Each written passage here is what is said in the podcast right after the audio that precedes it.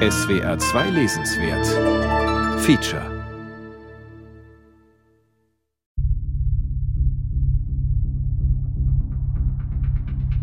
Wie ist nochmal das Thema? Berlin in der Literatur. Also ich finde Berlin immer noch ausgesprochen rau und auch wirklich sehr widerborstig. Aber ich glaube, dass man sich auch vieles irgendwie schön saufen muss. in so einer Stadt natürlich. Wie, wie überhaupt in diesem Leben halt wahrscheinlich. Leben voller Widersprüche. Die Frage ist doch eigentlich, wie schafft man es, dass sie eben nicht wie Leutnant wird? Nein, also das war wirklich, das war das Zentrum einer Weltstadt. Ich würde mich freuen, wenn es wieder so wäre, das ist doch ganz klar. Ah ja, lass, lass mal Ostberlin. Das ist, Ostberlin kommt immer zu groß. Fängt's jetzt an? Okay.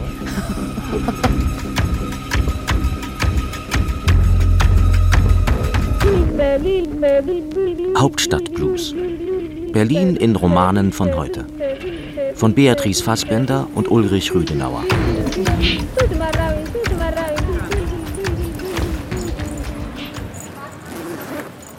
Berlin. An der Grenze zwischen Kreuzberg und Neukölln. Zwischen Cottbusser Tor und Hermannplatz. Hier spielen die Träume zahlloser Berlin-Besucher. Und hier beginnt auch unsere Reise durch die Hauptstadt. Von Neukölln bis Marzahn, auf der wir uns von aktuellen Berlin-Romanen leiten lassen und von ihren Autorinnen und Autoren. Denn was wir suchen, finden wir nicht in Reiseführern, nicht in Stadtplänen oder auf Ansichtskarten. Wir suchen die Erzählung hinter den Fassaden, die Stimmen einer Metropole, die nach dem Mauerfall 1989 zum Zentrum Deutschlands und Europas geworden ist. Einer einzigartigen Stadt, die in diesen letzten 30 Jahren wie kaum eine zweite zur Leinwand für Projektionen wurde, für Sehnsüchte, Fiktionen, Tagträume. Eine Stadt, in der auch heute noch die Utopien eines unkonventionellen Lebens blühen. Für die einen. Die anderen sehen kaputt sanierte Glätte ohne jeden Charakter. Homogene Hipsterseligkeit und eine Spielwiese internationaler Wohnungsspekulanten, auf der Träume längst teuer verkauft werden. Ein sonniger Tag am Landwehrkanal der die Stadtteile Kreuzberg und Neukölln trennt. Das soziale Leben findet hier im Freien statt, wenn nicht gerade ein Virus die Stadt paralysiert. Am Ufer unter melancholischen Trauerweiden und majestätischen Kastanien, in den kleinen Cafés und Restaurants rechts und links des Kanals, vor den Bars und Spätis, wie die fast rund um die Uhr geöffneten Kioske hier heißen. Wir kommen an der Admiralbrücke und der Ankerklause vorbei einer legendären Kneipe mit Terrasse über dem Wasser.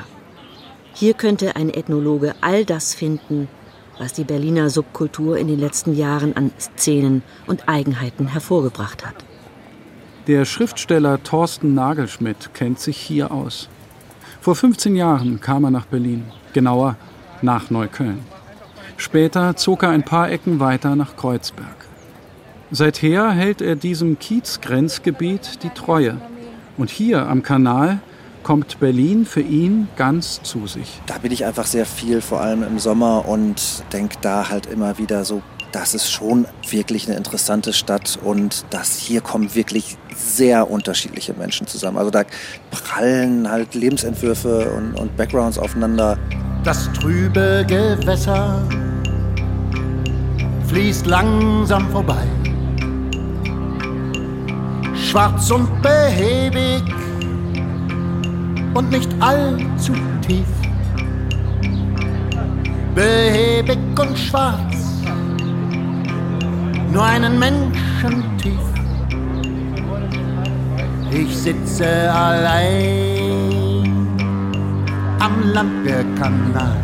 Kreuzberg und Neukölln sind zwei jener Stadtteile, die man je nach Standpunkt als bunt multi- und gegenkulturell bezeichnet oder aber als Problembezirke, in denen sich gesellschaftliche Verwerfungen wie im Brennglas betrachten lassen.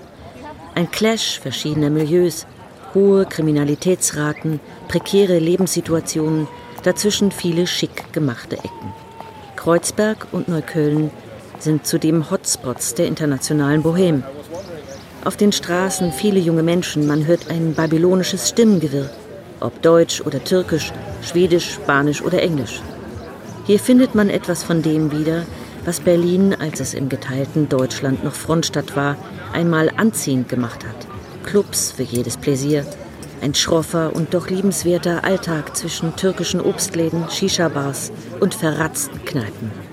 Bezahlbarer Wohnraum allerdings lässt sich nur noch mit Glück finden.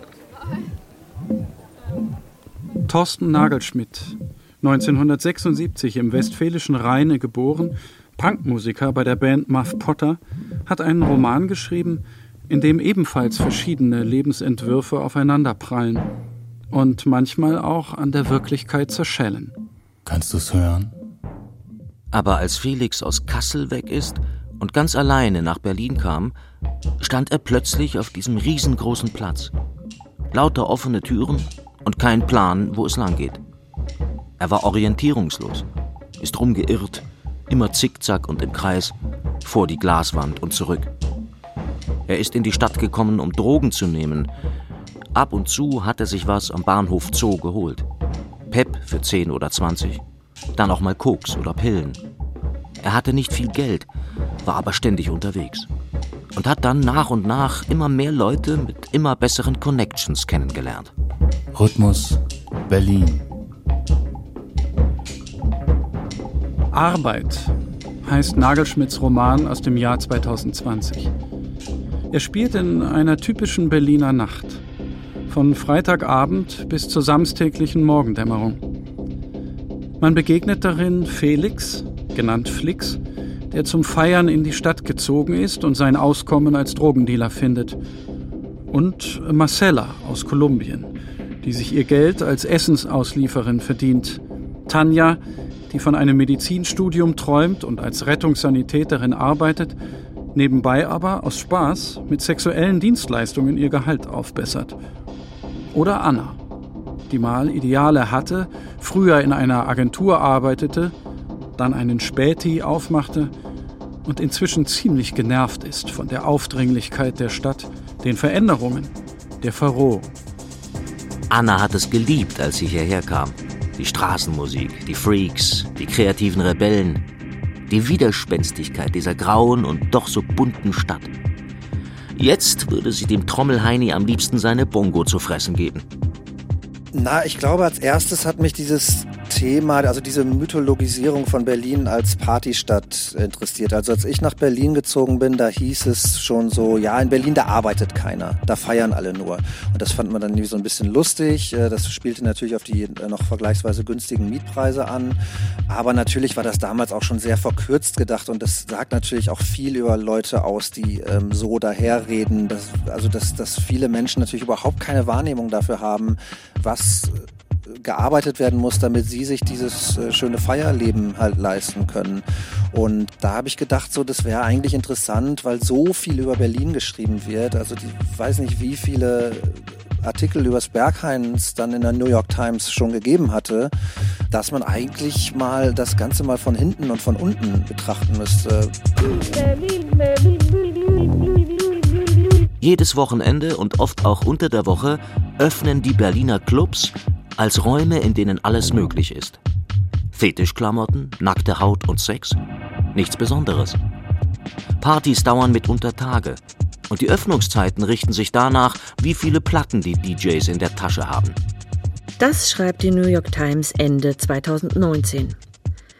Noch immer ist das Nachtleben ein Versprechen und längst auch eine touristische Marke. In normalen Zeiten locken allein die Berliner Clubs jährlich rund drei Millionen Besucher aus aller Welt an. In seinem Roman richtet Thorsten Nagelschmidt den Spot auf die unerzählte Seite der Nacht, auf die Leben und die Arbeit jener, die das nächtliche Treiben überhaupt ermöglichen. Türsteher und Taxifahrer, Polizisten und Hotelangestellte. Nagelschmidt ist sehr nah an seinen Figuren.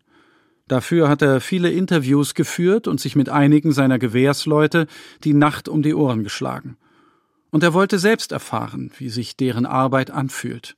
Also ich habe selbst mal einen Monat Nachtschichten in einem Hostel gekloppt, so undercover, äh, kam mir auch so durchaus ein bisschen Wallraff-mäßig dabei vor. Entstanden ist so das nächtliche Panorama einer Großstadt. Zwischenzeitlich fragte Nagelschmidt sich, ob das Buch auch anderswo spielen könnte. In Frankfurt etwa. Und dann habe ich aber tatsächlich gemerkt, nee, das, was ich erzählen will, ist schon sehr Berlin. Also diese verschiedenen Leute, die da aufeinander prallen und dann natürlich auch noch die ganze Sache mit dem Osten und dem Westen, was ich dann irgendwie über den, den Taxifahrer erzähle. Also da sind so lauter kleine Komponenten. Natürlich auch dieser arm, aber sexy Werbeclaim von Wovereit, so, ähm, der wird jetzt nicht explizit genannt, aber ähm, das, das spielt da ja schon so als Thema auch mit rein. Das war schon alles sehr speziell Berlin. Es ist da ein sehr zeitgenössischer Klang, eine Rauheit, eine Widerspenstigkeit, der auch jeder Berlin-Besucher früher oder später begegnet. Spätestens, wenn man in einem Plattenladen angeraunzt wird, weil man dem Besitzer nicht passt. Oder von einer Kellnerin zu hören bekommt, wenn man das ihrer Meinung nach falsche Salatdressing bestellt. Wir sind hier doch nicht in den 70ern. Man kann das als Berliner Charme verstehen. Oder eben auch als Symptom einer gewissen Aggressivität und Coolness, die eher schwankenden Existenzweisen geschuldet sind. Arm, aber sexy, Klaus Wowereit hatte es im Jahr 2003 gut gelaunt auf den Punkt gebracht. Die hochverschuldete Stadt hat zwar in Sachen Wirtschaftskraft nicht viel zu bieten, macht das alles mit Kultur und Nachtleben aber wieder wett. Knapp 20 Jahre später wirkt diese Art von heiterer Verklärung fehl am Platz. Ich glaube natürlich, dass das Leben in Berlin auch härter geworden ist und dass sich deutlich weniger ausprobiert wird als noch vor einigen Jahren und ganz gewiss natürlich weniger als noch vor einigen Jahrzehnten. Da ist er, der nackte Boden der Tatsachen, auf dem sich plötzlich auch viele der Traumtänzer wiederfinden, die vor Jahren mit farbenfrohen Illusionen in die Hauptstadt gekommen sind. Der Hauptstadtblues hat inzwischen auch hartgesottene Berliner erfasst. Bederitzky, so heißt der Taxifahrer in Nagelschmidts Roman, fährt Nacht für Nacht nicht nur seinem bescheidenen Einkommen hinterher, sondern auch seinen Sehnsüchten. Bederitzky geht schon auf die 60 zu, und noch immer sorgt der Traum von einer Musikerkarriere für ein bisschen Restwürde in seinem Dasein. Von solchen Überlebenskünstlern wimmelt es in Berlin. Und von jenen, die in der Nacht ihr Glück suchen, feiernd und arbeitend. Ganz besonders vielleicht in Kreuzberg und Neukölln. Prenzlauer Berg, das wäre dann halt irgendwie vor zehn Jahren gewesen oder vor 15 Jahren oder vor 20 Jahren da geht natürlich niemand mehr zum Ausgehen hin. Also ich weiß noch, als ich nach Berlin gezogen bin, da habe ich mich total geärgert, weil ich immer, wenn ich irgendwie mit meinen Freunden ausgehen wollte, Bahn oder Taxi fahren musste und dann fünf Jahre später musste ich überhaupt nie mehr Bahn und Taxi fahren und die mussten halt immer zu mir kommen oder waren sowieso schon rübergezogen. So und deswegen glaube ich so Mitte oder Prenzlauer Berg, ähm, das hätte irgendwie nicht gepasst. Friedrichshain, das ist auch nochmal ein ganz anderes Biotop, glaube ich, das schon genau dahin gehört diese beiden Stadtteile Kreuzberg und Neukölln.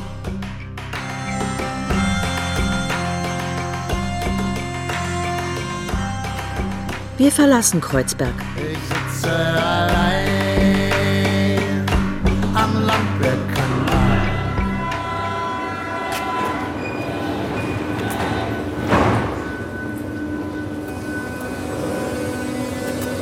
Am Cottbusser Tor nehmen wir die U-Bahn, die Linie U8 und fahren unter der Spree und dem Alexanderplatz entlang nach Norden, Richtung Berlin-Mitte.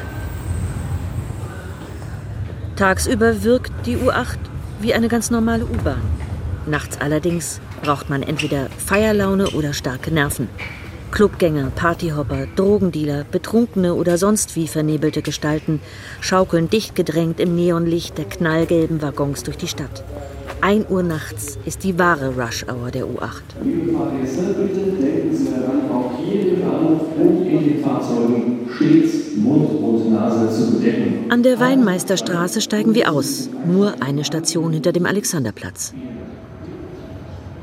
Wir tauchen aus dem U-Bahn-Schacht auf und finden uns in einer anderen Welt wieder. Straßenbahnen, die es nur im Ostteil der Stadt gibt, rattern vorbei. Statt vor Gemüseläden und Dönerimbissen stehen wir vor teuren Schuhgeschäften und schicken Flagship-Stores internationale Modelabels. Linker Hand Eine der vielen Großbaustellen, die die Mitte Berlins noch immer zieren, gleich gegenüber dem Jugendstilensemble der Hackischen Höfe. Edle Wohn- und Bürohäuser mit pompösen Ladengeschäften entstehen hier. Aber immerhin soll neben weiteren Luxusläden auch ein Supermarkt einziehen. Wir sind auf dem Weg zum Hackischen Markt, zu einem der Cafés in den historischen Stadtbahnbögen unter den S-Bahn-Gleisen. Hier sind wir mit der Schriftstellerin Irina Liebmann verabredet. Hallo Frau Liebmann. Ja, guten Tag. Hallo, wie schön. Wir geben uns ja nicht die Hand. Ja. Irina Liebmann wurde 1943 in Moskau geboren und kam als kleines Kind mit ihrer Familie nach Berlin. Seit vielen Jahren arbeitet sie sich in ihren Büchern an der Gegend um den Hackischen Markt ab, dem ehemaligen Scheunenviertel. Und als ich den Ort gesucht habe, Anfang der 80er Jahre, habe ich geglaubt, das ist ein fabelhafter Ort, wo alles vorhanden ist. Sowohl das alte Berlin, interessante Menschen, die Berliner Geschichte, preußische Geschichte, alles zusammen. Und ich brauche hier nur zu suchen, 1983 fand sie diese eine Straße, die große Hamburger Straße. Sie verleiht auch ihrem 2020 erschienenen Roman den Titel. Die große Hamburger. Gleich um die Ecke vom Hackischen Markt hat Irina Liebmann auf ihren Erkundungstouren erst als willkommene Abkürzung wahrgenommen. Dann aber war da etwas, das sie an dieser gerade einmal 400 Meter langen Straße fasziniert hat. Es gibt in jeder Stadt eine Straße, die man von Anfang bis Ende überschauen kann. Hineinsehen wie in einen Trichter sogar. Denn die gleichmäßig hohen Häuserreihen verengen sich zu ihrem Ende hin, wo eine andere Straße sie abschneidet. Und das Eigenartige ist eben, dass jeder, den ich später mal getroffen habe, sich an diese Straße erinnern konnte und die auch ganz besonders fand. Auch eine italienische Freundin, eine, eine, Kollegin aus Wien, die zeigte mir sogar ihre Fotos da. Also ich war wirklich überrascht. Damals hat Irina Liebmann angefangen, Material über die große Hamburger Straße zu sammeln. Was für eine schöne Straße aber auch. Im Stadtarchiv hat sie alte Adressbücher und noch ältere Bebauungspläne studiert, hat die Straße wieder und wieder aufgesucht, hat mit den Menschen, die damals hier lebten, gesprochen deren Geschichten und Erinnerungen festgehalten und sich zahllose Notizen gemacht, Tagebuch geführt. Eine Tiefenbohrung in der Geschichte. Für ihren Roman nahm sie sich all das Jahre später noch einmal vor. Jetzt zuletzt hatte ich das Gefühl, ich muss das endlich mal fertig machen. Und es ist eben nicht so geworden, wie ich ursprünglich dachte, weil am Anfang dachte ich, so viel Material, so viel Menschen, so viel Akten, Grundstücke, Häuser und da kann man ganz viel finden. Doch schnell wurde ihr klar, dass es nicht um eine reine Präsentation all dieser Informationen gehen kann. An die, so sagt sie, komme man heutzutage schließlich leicht durch ein paar Mausklicks. Das Wesentliche ist ja etwas, was darunter liegt. Also die Synthese eigentlich. Was ist denn nun der Gedanke davon? Worum geht es hier eigentlich wirklich? Hier beginnt meine Straße. Hier stand das Haus Nummer 1. Keiner weiß was darüber. Es ist ebenso verschwunden wie das Haus gegenüber und die beiden Eckhäuser an dem anderen Ende der Straße. Es waren die Häuser mit den Nummern 1, 23, 24 und 41. So eine kurze Straße und alle Eckhäuser fehlen. Und an jedem Ende ein Friedhof. Straße der Toleranz und des Todes, wird die große Hamburger Straße mitunter genannt. Toleranz, weil hier auf engem Raum seit langem schon Orte dreier Glaubensrichtungen friedlich nebeneinander existieren. Diese Straße. Ihr Krankenhaus ist katholisch, ihre Kirche protestantisch und der uralte Friedhof, den es hier einmal gegeben hat, der war jüdisch gewesen. 1942 aber wurde aus der jüdischen Schule ein Sammellager der Gestapo für KZ-Transporte, unter anderem nach Auschwitz. Am Eingang zum ehemaligen jüdischen Friedhof am südlichen Ende der Straße erinnert ein Mahnmal daran. Wir wussten davon, dass es Tausende waren, Berliner wie wir, die man von dort aus, von dort gegenüber, wo nun nichts mehr stand, gar kein Haus, in die Todeslager gefahren hatte in diesen 40er Jahren. Wir konnten bequem den Gedenkstein sehen aus unseren Fenstern. Darauf stand das geschrieben. Aber schon, dass diese 40er Jahre nicht sehr weit entfernt waren von unseren 80ern, davon hatten wir keinen Begriff, so scheint es mir heute. Und dass wir mit den Bewachern von damals das gleiche Café benutzt haben sollen, nein. Poetisch und assoziativ legt Irina Liebmann in ihrem Buch die vielen Schichten frei, die sich auch gegenwärtig noch in dieser einen Straße wiederfinden lassen. Vom Heute über die DDR-Jahre bis zurück in die Nazizeit, die 20er Jahre, ins 19. und 18. Jahrhundert. Ein Rundblick, wie sie es nennt, mit sich selbst als Achse. Denn die Arbeit an den alten Notizen und Aufzeichnungen ist auch eine Reise in ihre eigene Vergangenheit, in ein früheres Leben. Die Zeit. Sie war mir so wichtig damals. Die Zeit. Wie sie läuft, wie sie rennt, gerade hier in der Straße. Immer Abriss und Neubau. Es wechselt der Sinn und der Eigentümer. Die Zeit. Ich hatte eine Wohnung in der Wilhelm-Pieck-Straße. Das ist ja auch so eine Straße, die immer ihren Namen verändert hat. Palisadenstraße, Torstraße, Lothringer Straße, Elsasser Straße. Und Elsasser durfte in der DDR da nicht bleiben, der hieß sie Wilhelm-Pieck-Straße. Ich habe in der Wilhelm-Pieck-Straße gewohnt, jetzt heißt sie wieder Torstraße. Also es ist genau wie ich hier schreibe, man läuft in den verschiedenen Zeiten rum mit den verschiedenen Namen, ja. Und weil das so ist, weil man in Berlin nicht nur ganz aufdringlich die Gegenwart spürt, sondern fortwährend auch über die Geschichte stolpert, scheint die Stadt auf Autorinnen und Autoren eine enorme Anziehungskraft auszuüben. Also für mich war Berlin immer der interessanteste Ort, weil ich eine politische Autorin bin. Das hängt bei mir nicht so raus, aber ich bin da im Text, merken Sie das ja, ich weiß ja genau, wann und wo ich mich befinde. Das Leben nimmt hier seinen Lauf und die Träume, die Träume blühen zuhauf. Brennen länger und so hell wie an keinem anderen Ort auf dieser Welt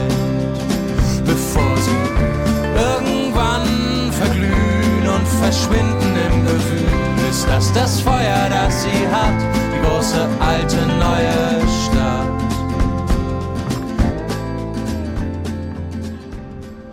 Irina Liebmann bleibt noch etwas im Café sitzen. Wir aber müssen weiter zu unserer nächsten Verabredung. Vom Hackischen Markt aus laufen wir zum Alexanderplatz und nehmen dort die M2, die Tramlinie, die über die breite Prenzlauer Allee sanft bergan nach Nordosten fährt. Knarkstraße. An der Ecke Knarkstraße steigen wir aus und sind nach nur wenigen Metern mitten im Kollwitzkiez, rund um den gleichnamigen Platz. Prenzlauer Berg. Kein Berliner Stadtteil dürfte im Rest der Republik inzwischen solche Klischeebilder hervorrufen. Man sieht die sprichwörtlichen Latte Macchiato-Mütter auf Spielplätzen vor sich, mit Kleinkindern in teuren Designerjäckchen, während die SUV-Väter in Werbeagenturen das Geld scheffeln, das dann für Biogemüse, Retromöbel und den Japanischunterricht der Kleinen ausgegeben wird. Gewohnt wird in pastellfarben sanierten, großzügigen Altbau-Eigentumswohnungen. Kurz der Prenzlauer Berg als Freilichtmuseum der Gentrifizierung. Hier sind wir mit der Autorin Annette Gröschner verabredet. Auch sie ist eine Stadtarchäologin, wie Irina Liebmann. Berlin begreift sie als Palimpsest, also als eine Schrift, unter der weitere Schriften aus früheren Zeiten verborgen sind. Annette Gröschner wurde 1964 in Magdeburg geboren und lebt seit 40 Jahren in Berlin. In etlichen Romanen, Feuilletons und Reportagebüchern hat sie sich mit ihrer Stadt auseinandergesetzt. Vor allem mit dem Prenzlauer Berg. Annette Gröschner ist bereits da, als wir eintreffen und empfängt uns mit jenem ruhigen, aufmerksamen Blick, mit dem sie seit Jahren die Veränderungen in ihrer Wahlheimat registriert. Okay, wollen wir schon mal sagen, wo wir lang gehen? Vielleicht hier so rum oder? Hier so rum heißt rund um den ältesten Wasserturm der Stadt, erbaut 1877, um die Wasserversorgung im rasch wachsenden Arbeiterbezirk zu gewährleisten. In dem kleinen dazugehörigen Park gibt es heute einen Spielplatz, Tischtennisplatten und ein Basketballfeld, auf einem Hügel Bänke mit Ausblick über die Wipfel großer Kastanien. Wie fast alles in Berlin hat auch dieser Ort noch eine andere Geschichte. Die Nazis nutzten das zugehörige Maschinenhaus I als sogenanntes wildes Konzentrationslager. Kommunisten, Sozialisten und Juden wurden hier von der SA ohne Gerichtsurteil interniert und ermordet. Auf Schritt und Tritt findet man Spuren der Vergangenheit. Manchmal hat sie doppelte Böden, nicht selten Abgründe. An der Südseite des Parks suchen wir uns mit Annette Gröschner, die selbst 1983 in den Prenzlauer Berg zog, ein sonniges Plätzchen. Unser Blick richtet sich auf Häuser, die zu DDR-Zeiten der Humboldt-Universität gehörten und heute zum Teil aus Luxuswohnungen bestehen. Nein, ich fand das schon schrecklich, als die ersten Häuser hier saniert worden sind und plötzlich so Teppiche in den, in den Treppenhäusern waren und diese goldenen Stangen, ja, wo die Leute dann irgendwie so über so einen Teppich gehen. Das ist für Charlottenburg so, ähm, ja, irgendwie um, um Kudamm rum auch normal und da finde ich es auch in Ordnung, wenn man sowas macht. Aber hier hatten diese Häuser niemals irgendwelche Teppiche, ja. Das war eben einfach eine Bebauung für Kleinbürger und Arbeiter, ja. Gentrifizierung, das G-Wort. Kaum etwas bestimmt den Prenzlauer Berg so sehr wie die irgendwann in den 2000er Jahren aus dem Ruder gelaufene Sanierung und Modernisierung der vormals maroden Altbauten. Klar, die Stadt hatte kein Geld zur Sanierung ganzer Wohnviertel, privates Geld musste hieran. Doch besteht ein Unterschied zwischen einem Eigentümer, der Wohnungen zur eigenen Altersvorsorge aufpäppelt und vermietet, und internationalen Immobilienspekulanten, denen es egal ist, ob sie im Prenzlauer Berg oder in Dubai investieren. Hauptsache, die Rendite stimmt. So oder so. Dieser Prozess ist abgeschlossen, und jetzt blickt auch die Literatur darauf zurück, was hier eigentlich passiert ist. Annette Gröschner hat diesen Wandel am eigenen Leib miterlebt. Sie beschreibt ihn in ihrem Buch Berliner Bürgerstuben. Es fing 2010 ganz harmlos an. Das Telefon klingelte. Am anderen Ende war eine männliche Stimme, die etwas barsch um einen Termin bat, meine Wohnung ausmessen zu dürfen. Sie müssen sich verwählt haben, sagte ich. Von wegen verwählt. Anfang Februar 2014 trat der Makler, nennen wir ihn Walter Kettler, durch das Telefon in meine Wohnung und damit in mein Leben. Er sprach in einem sehr geschraubten Ton, dass er von Schulze Dalldorfs als den Eigentümern der von mir bewohnten Wohnung bevollmächtigt sei, diese zu verkaufen. Wenn ich in der Wohnung zu bleiben wünsche, würde er nach einem Kapitalanleger suchen. Ich könne mich natürlich auch selbst bewerben. Ich fragte nach dem Preis. Er nannte eine annähernd mittlere sechsstellige Summe. Ich kriegte einen höheren sechsstelligen Lachanfall. Eigentlich muss man sich wundern. Viele der Häuser, die hier im Prenzlauer Berg stehen, wurden nicht unbedingt fürs Hochpreissegment und für Kapitalanleger gebaut. Es waren Arbeiterwohnungen, schnell hochgezogen, dünne Wände, Unterkünfte für Normalsterbliche. Aber doch mit Vorzügen. Ich denke, der Reiz sind schon die Wohnungen. Ja? Also ich kann es ja auch an mir selber sagen. Ich habe halt quasi 30, 35 Jahre in Häusern mit hohen Räumen gewohnt und ähm, dann bin ich rausgeflogen. Jetzt wohne ich 270 Höhe und da kann ich mich nicht dran gewöhnen. Das ist also gerade beim Schreiben finde ich es schwierig, weil die Gedanken nicht so richtig umschweifen können. Und fliegen immer gleich an die Decke und kommen wieder runter. Also ich verstehe schon, dass es, es gibt eine Lebensqualität, was die Wohnung angeht, aber es gibt halt nicht die Lebensqualität, die wir hier quasi ähm, bis 89 auch schon gewohnt haben, einfach kannten. Und das hieß eben halt eben eine sehr starke Durchmischung und eben auch so eine Solidarität untereinander. Nach 1990 kamen die wilden Jahre.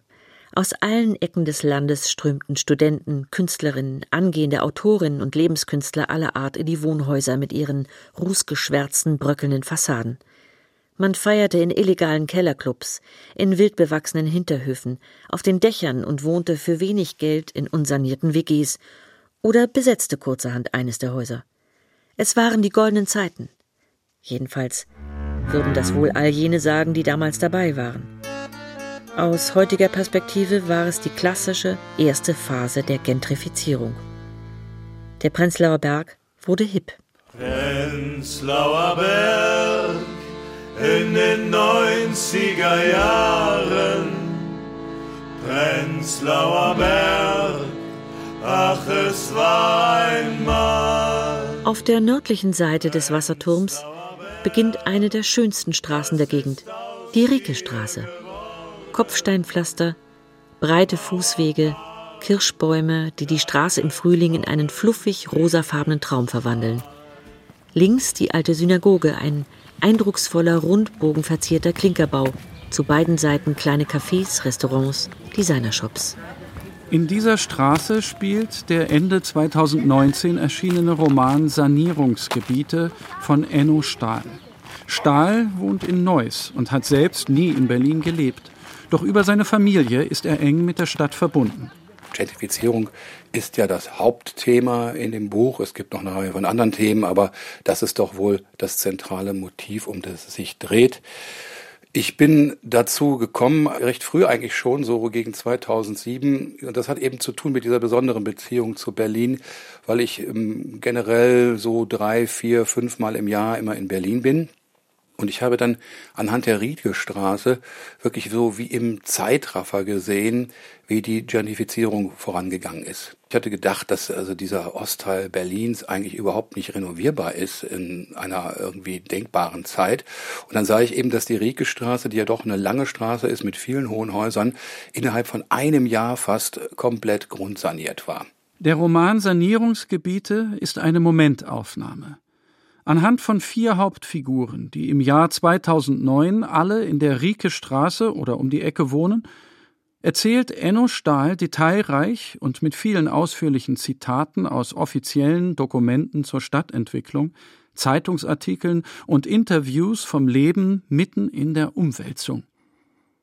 Da ist Donata, Redakteurin bei einer sozialdemokratischen Zeitschrift und alleinerziehende Mutter. Außerdem Stone, der dem Prenzlauer Berg bereits den Rücken gekehrt hat und nach Neukölln geflohen ist. Lynn, die sich als Praktikantin in einem Architekturbüro ausbeuten lässt. Und Otti, einer der letzten Alteingesessenen, der den Widerstand probt. Das ist genau nach Ottis Geschmack. Diese Wahrhaftigkeit. Während er wie jeden Tag durch die Rieke trottet, die sich sehr fein herausgeputzt hat in den letzten Jahren.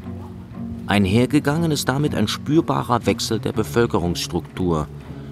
Der Kiez ist geradezu ein Ausbund an Mode, Ästhetik und Lifestyle geworden. Nur Otti passt nicht dazu. Ein Relikt aus uralter Zeit. Er ist schon immer hier gewesen. Ihn kriegen sie hier nicht weg. Man verrät nicht zu viel, wenn man sagt, dass auch Otti das Handtuch werfen wird. Ich glaube, das ist eher so ein bestimmter sozialer Zusammenhalt, der dann eben einfach verloren geht, wenn sich eine Zusammenstellung an einem bestimmten Ort in der Stadt eben so fundamental ändert. Und man möchte ja eigentlich auch immer so ein bisschen durchmischte Viertel haben, die nicht so sozial einstrengig gruppiert sind. Und das ist am Prenzlauer Berg natürlich jetzt wirklich nicht mehr der Fall. Also ich kenne eigentlich niemanden mehr, der dort wohnt. Die meisten Leute sind freiwillig weggezogen, gar nicht unbedingt, weil sie vertrieben worden sind, aber weil sie gar keine Lust mehr haben, in so einer komisch äh, uniformen Welt zu leben. Es ist wirklich das Gefühl einer Fiktion. Es ist eine fiktive Straße, wie die Kneipen auch fiktive Kneipen sind. Da wird gespielt, da wird Dorf gespielt. Und alles ist so. Alles ist entsprechend, und man spielt eine Fiktion von glücklichem Leben. Alles ist so einwandfrei, es gibt keinen Dreck, es gibt keine nervigen Ausländer, also Ausländer gibt's, aber die guten Ausländer. Und man trinkt Sekt und isst Currywurst dazu. Berliner Touch. Enno Stahl lässt kaum ein gutes Haar an dem, was aus dem Prenzlauer Berg geworden ist, weder im Roman noch im Gespräch darüber. Doch einen anderen Aspekt hebt er noch hervor. Gentrifizierung hat auf alle Fälle auch gute Seiten. Das ist ja ganz klar. Weil die Stadt, wie sie 1990 aussah nach der Wende, das konnte ja nicht so bleiben. Das war ja auch schon gefährlich. Also man hätte ein bisschen mehr auf den sozialen Ausgleich achten sollen. Man hätte dieses Vertreiben der Menschen aus ihren angestammten Gebieten steuern müssen. Man hätte viel mehr Leuten die Chance geben müssen, doch bleiben zu können, obwohl sich die Gegend so ändert, weil das ja auch wirklich eine sehr unnatürliche und wenig gewachsene Welt jetzt ist, die wir da am Prenzlauer Berg vorfinden. Sogar Annette Gröschner, die mit ihrer Stadt Berlin fremdelt und selbst Opfer der Gentrifizierung wurde, kann sanierten Häusern etwas abgewinnen. Also ich möchte jetzt auch nicht mehr mit Außentoilette wohnen. Ja. Mein Freund hat noch, ich glaube, die allerletzte Wohnung mit Außentoilette und das ist nicht lustig. Es ist billig, aber nicht lustig. Und Berlin ist, wie Annette Gröschner schreibt, nicht nur Beute all jener, die mit Immobilien ihren Reibach machen wollen, sondern auch Zufluchtsort. Berlin ist zu einer Arche geworden. Nicht nur für die Geflüchteten, auch für Künstlerinnen und Künstler und Intellektuelle aus Ungarn, Polen, Türkei, Kroatien, selbst aus Großbritannien, die mit dem neuen Nationalismus ihrer Länder nichts anfangen können oder sogar verfolgt werden oder ihre Arbeitsmöglichkeiten verloren haben. Hinzu kommen die zahllosen Zugezogenen, die noch immer aus freien Stücken aus aller Welt nach Berlin kommen. Ständig entstehen neue Communities, die Berlin prägen und beleben. Zur großen Freude von Annette Gröschner also was ich überhaupt nicht mehr missen will und mir auch nicht vorstellen kann, ja. Also dass ich nicht irgendwo in so ein Späti gehen kann in der Nacht oder irgendwie mal, wenn mir danach ist, thailändisch zu essen, dann gehe ich da eben um elf thailändisch essen. Und aber nicht nur das Essen, sondern einfach auch diese Art der Kultur, dass es eben so eine anderen Kulturen gibt, die eben ihre eigenen kleinen Berlins bilden. Zeit für unser nächstes Treffen. Wir bleiben im Prenzlauer Berg, spazieren aber in seine nordwestlichste Ecke. Dazu geht es durch den schmalen Mauerpark. Wahrlich keine Schönheit, aber ein magischer Anziehungspunkt für chillende Studenten und Touristen, die im Amphitheater kostenlose Konzerte hören und Karaoke-Partys feiern, auf der Wiese grillen oder oben auf dem Hügel vor der Sportarena in den Himmel schaukeln. Am westlichen Rand des Parks, wo der Wedding beginnt, wird im großen Stil gebaut. Zwar auch Studentenwohnungen, die Filetstücke aber werden zu teuren Luxusapartments. Wedding, Wedding, Wedding.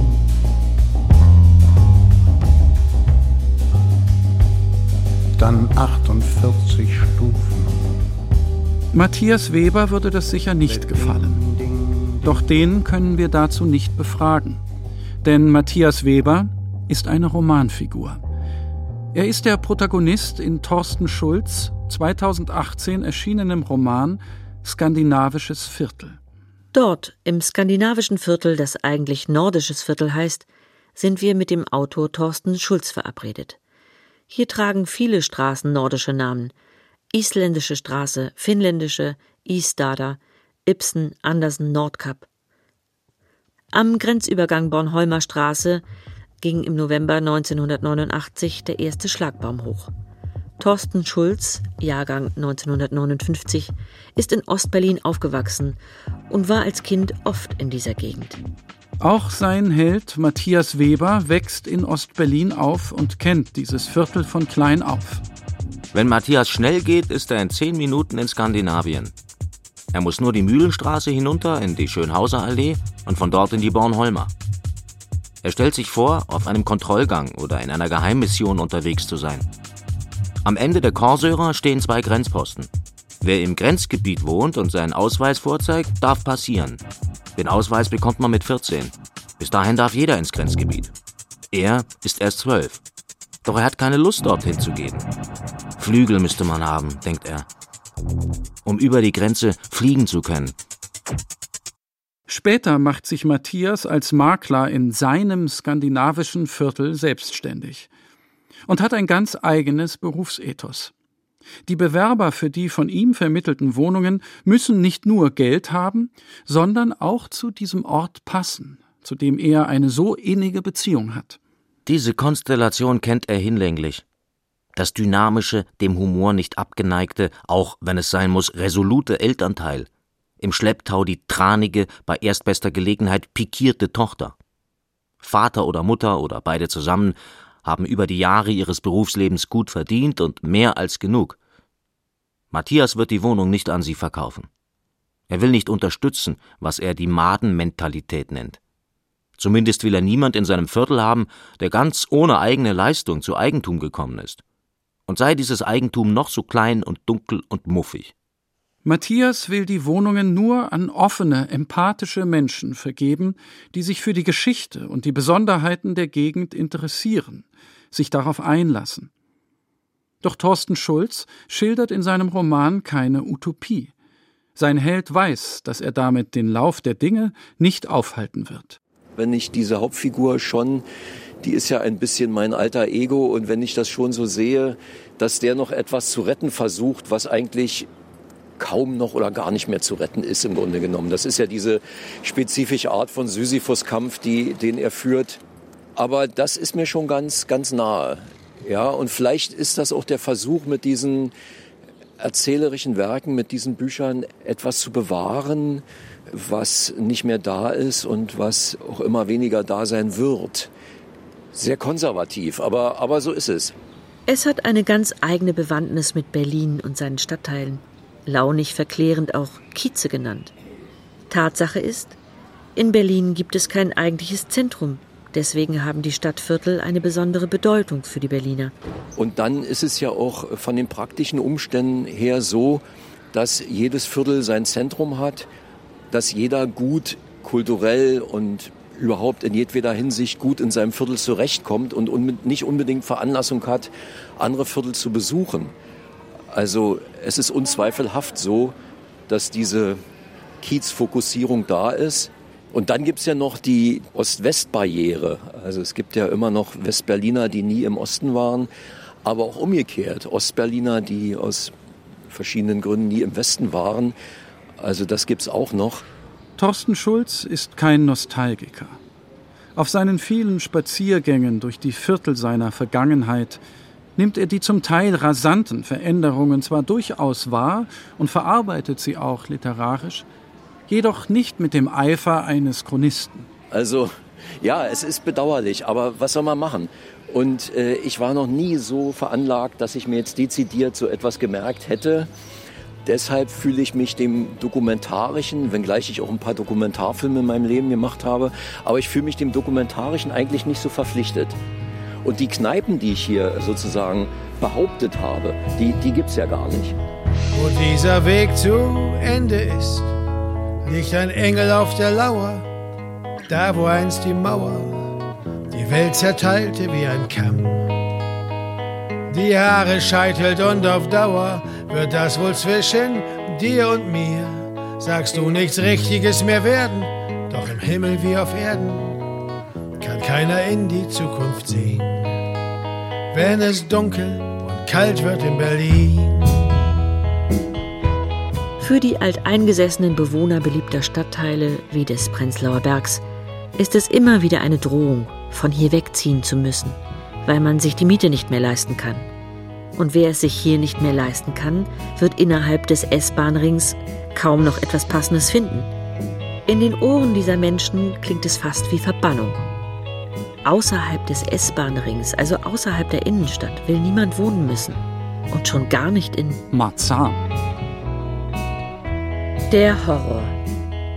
Plattenbauten, Hochhäuser, graue Tristesse. Wer hier wohnt, hat verloren, so das Klischee. Genau dorthin fahren wir am Ende unserer literarischen Berlin-Reise. Nach Marzahn. Eine knappe halbe Stunde dauert die Fahrt mit der Straßenbahnlinie M6 vom Alexanderplatz in den Nordosten der Stadt, hinein in eine andere Welt. Hohenschönhauser Straße. Die Tram biegt ab, die Häuser werden höher, aber mit viel Platz dazwischen. Es wird grüner und weiter. S-Bahnhof Marzahn. Wir sind mit der Autorin Katja Oskamp zu einem Spaziergang verabredet. Treffpunkt vom Eastgate der Shopping Mall am S-Bahnhof Marzahn. Dahinter erheben sich Hochhäuser in den strahlenden Frühlingshimmel. Das Coronavirus hat die Stadt im Griff und wir achten auf Abstand. Also wenn ich mal eine Richtung vorschlagen darf, würde ich mal da sagen. Und auch ein bisschen weg von den Autos, da müssen wir nicht uns so anschreien. Katja Oskamp, 1970 in Leipzig geboren, strahlt genau die gleiche überbordende Fröhlichkeit und Wärme aus, die sich auch in ihrem Buch findet. Marzahn Mon Amour, Geschichten einer Fußpflegerin, ist eine veritable Liebeserklärung an einen unterschätzten Stadtteil und einen unterschätzten Beruf. Von der Schriftstellerin zur Fußpflegerin.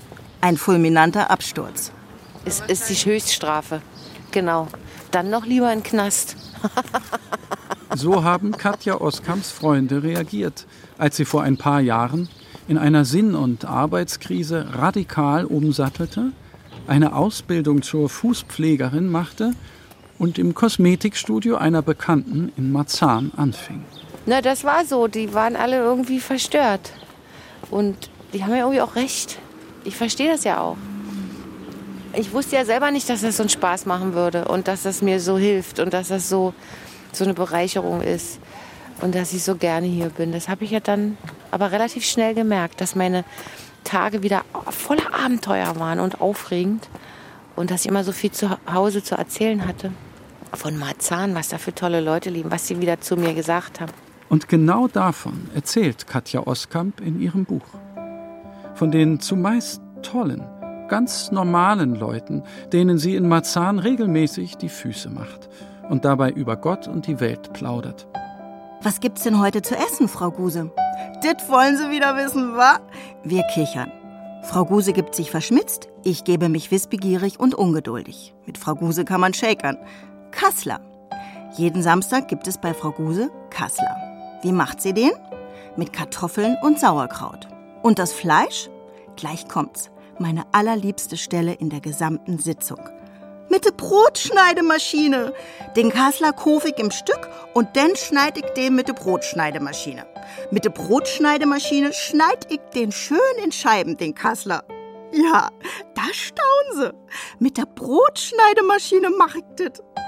Mit der Brotschneidemaschine, rufe ich begeistert. Bin perplex und von den Socken. Absolut platt und total baff. Ja, sagt sie wie eine Adlige. Mit der Brotschneidemaschine. Das Kosmetikstudio liegt im Erdgeschoss eines Hochhauses. Strahlend weiß gekachelte Fassade mit einer Reihe von Lodgen, die direkt über dem Eingang zum Studio in den Himmel steigen. Katja Oskamp, die in Berlin-Friedrichshain lebt und zur Arbeit nach Marzahn pendelt, kann sich dafür immer noch begeistern. Und wenn man hier so hoch guckt, ist doch scharf, oder? Wird es einem schwindlig. Sehr winzig fühlt man sich, ja. Was ja auch stimmt. Das ist doch auch majestätisch, oder? Ich finde schon. Es ist ja gar nicht nur das Schließfach und das Anonyme und der Einheitsbrei. Als Bauwerke vor dem Horizont sind die auch einfach imposant. Erstaunlicherweise wirken die Straßen und Plätze nicht erdrückend. Hier sehen Sie mal, wie großzügig, ja, wie das, wie viel Platz hier ist. Und von der vielbeschworenen Anonymität der Hochhausbunker kann Katja Oskamp auch nicht berichten. Im Gegenteil. Also Marzahn ist zwar riesig, mit Hellersdorf noch viel riesiger. Aber auch hier gibt es ja sowas, was es auch in den anderen Stadtbezirken gibt, Kieze. Also zum Beispiel der Helene-Weigel-Platz ist sowas. Und hier haben wir auch sowas. Das ist sozusagen, also alles, was fußläufig zu erreichen ist, gehört zum Kiez, würde ich sagen, hier. Das, und da trifft man sich und dann kennen auch die Kunden untereinander sich zum Teil, entweder weil sie sowieso verwandt sind und die Mutter die Tochter schickt oder den Ehemann mitbringt. Und weil man auch im selben Hauseingang wohnt und dann ist die Frau Müller und sagt, ach was, Sie suchen eine Fußgänger, gehen Sie doch, ich gehe immer da. dann kommt Frau Meier eben auch. Und das ist alles wie auf dem Dorf. Das heißt, ausgerechnet zwischen vielgeschossigen Hochhäusern findet sich das, was so manche in zentraleren Stadtteilen Berlins inzwischen vermissen. Authentizität. Und noch manch anderer Vorzug. Marzahn hat für meinen Geschmack das bestsortierte Einkaufscenter der Stadt. Das Bürgeramt Marzahn ist im Vergleich zum Bürgeramt Friedrichshain-Kreuzberg das Paradies. Den Silvestermüll hat die BSR in Marzahn schon weggeräumt, wenn sie mit den Böllern in Mitte noch gar nicht fertig sind. In der Biertulpe kostet das kleine Berliner Pilsner 1,60 und das große 2 Euro. Beim Fleischer Gens in Altmarzahn gibt es exorbitante Käsebuletten. In Marzahn kommt die Post noch jeden Tag klingt fast nach dem kleinen Paradies am Rande der Stadt. Für Katja Oskamp ist es die perfekte Ergänzung zu ihrem Leben im Friedrichshain. Denn gerade das Pendeln zwischen den Welten ist eine Erfrischung. Wer aus seinem Kiez nicht mehr rauskommt, sitzt auch geistig fest. Jeder ist ja sein eigenes Zentrum und kreist um sich selbst. Und die Schwabenmuttis im Prenzlauer Berg sind halt auch eine Welt für sich und denken auch, sie sind alle. Und die anderen da draußen, die gibt's schon noch und die sind aber ganz weit weg und ganz wenig und spielen auch keine große Rolle. Und so denken es immer alle. Und weil immer alle denken, wo sie sind, sei der Nabel der Welt, können sie sich ein anderes Leben gar nicht mehr vorstellen. Ein Viertel wie Marzahn wird da schnell zum Schreckgespenst. Diese Distanz, die man da aufbaut oder dass man sich da schüttelt vor, vor Grausen und vor Ekel, hat natürlich viel mit den Abstiegsängsten zu tun. Und die Arroganz, die daraus spricht, ist ja die Arroganz dessen, der sich höher wähnt im Status und in allem nach unten guckt und wohin er da guckt, das ist nicht nur das, was er verabscheut, sondern das ist auch das, wovor er große Angst hat, dass er da runterfällt und dann auch da unten ist. Und dafür ist diese Abstufung, die ist natürlich Unsinn. Und ich meine, wer hier glücklicher ist, der Marzahner Rentner auf dem Fußpflegestuhl oder der hochbezahlte Redakteur, der irgendwie nur immer im Superhotel wohnt und weiß ich wo, wie viel da tolle Restaurants besucht, das ist ja gar nicht raus. In der Tat, wenn man hier spazieren geht und mit Katja Oskam plaudert, dann fallen einem gar nicht mehr so viele Argumente gegen Marzahn ein. Kreuzberg, Mitte, Prenzlauer Berg, Marzahn. Was diese Stadtteile bei allen Unterschieden verbindet, ist ihre Literaturfähigkeit. Sie sind nicht nur Orte zum Leben, sondern auch zum Darüberschreiben. Überall schlummern Geschichten. Und eine Vergangenheit, über die vielleicht ein paar neue Pflastersteine gesetzt wurden, die sich aber doch mit aller Macht und an unerwarteten Stellen Grashalmen gleich ihren Weg zurück an die Oberfläche bahnt. Wie das Erbe dieser Stadt mit der Gegenwart kollidiert, das interessiert die Autorinnen und Autoren ebenso wie die Spannung zwischen den verschiedenen Milieus. An einer Häuserwand in Berlin stand einmal ein Zitat aus Bertolt Brechts Dickicht der Städte. Das Chaos ist aufgebraucht. Es war die schönste Zeit. Die schönste Zeit, das waren für viele die anarchischen 1990er Jahre. Dann kamen die Investoren, die Goldgräber. Heute ist Berlin zwar noch immer ein Sehnsuchtsort, aber einer mit ein paar Macken. Auch in der Literatur vernimmt man oft ernüchterte Töne. Vielleicht ist deshalb an Orten dieser großen Stadt, die niemals hip waren und auch nicht Gefahr laufen, es zu werden, ein bisschen weniger vom Hauptstadtblues zu spüren. Und die Annette Gröschner, von mir sehr verehrte Kollegin, die hat ja mal irgendeinen Text mit dem Satz oder mit dem Halbsatz angefangen zu einer Zeit, also so in sinngemäß, zu einer Zeit, als Prenzlauer Berg noch außen grau und innen bunt war. Es war ja so ein, ja, hm, kann man ja dann selbst ergänzen. Und vielleicht ist es ein bisschen in Marzahn hier ein bisschen umgekehrt. Und wenn man aber so wie ich in diesem Studio ist und sich da auch gar nicht groß von der Stelle bewegt, sondern nur da hockt wie eine Spinne und die kommen lässt und dann gehen die wieder und dann ist es eben wahnsinnig bunt und vielfältig. Und man muss nicht mal rumrennen, um irgendwas Buntes zu finden, sondern es ist einfach in den Häusern bunt, obwohl die nicht bunt aussehen. Wir verabschieden uns von Katja Oskamp, die noch einmal im Kosmetikstudio nach dem Rechten sehen will. Wir überqueren die mehrspurige Landsberger Allee und stehen auf einmal in einem echten Dorf. Alt-Marzahn. Kleine alte Häuser, die sich um einen Anger scharen, eine baumumstandene Kirche. Auf der anderen Seite des Angers wieder eine große Straße und eine Tramhaltestelle. Die M8 bringt uns zurück ins alte, immer wieder neue Berlin. Wenn die Sonne fehlt, wenn der Regen läuft, wenn die Unterschicht das Kindergeld versäuft, wenn die Hunde wachen, ihre Haufen machen, ja, dann sind wir wieder in Berlin. Hauptstadt Blues. Berlin in Romanen von heute. Ein Feature von Beatrice Fassbender und Ulrich Rüdenauer. Es sprachen Sebastian Rudolph, Katharina Kottmeier, Sebastian Miro und Kirstin Petri. Ja, dann sind wir wieder in Berlin. Ton und Technik Andreas Völzing und John Krohl. Regie Alexander Schumacher. Redaktion Anja Brockert.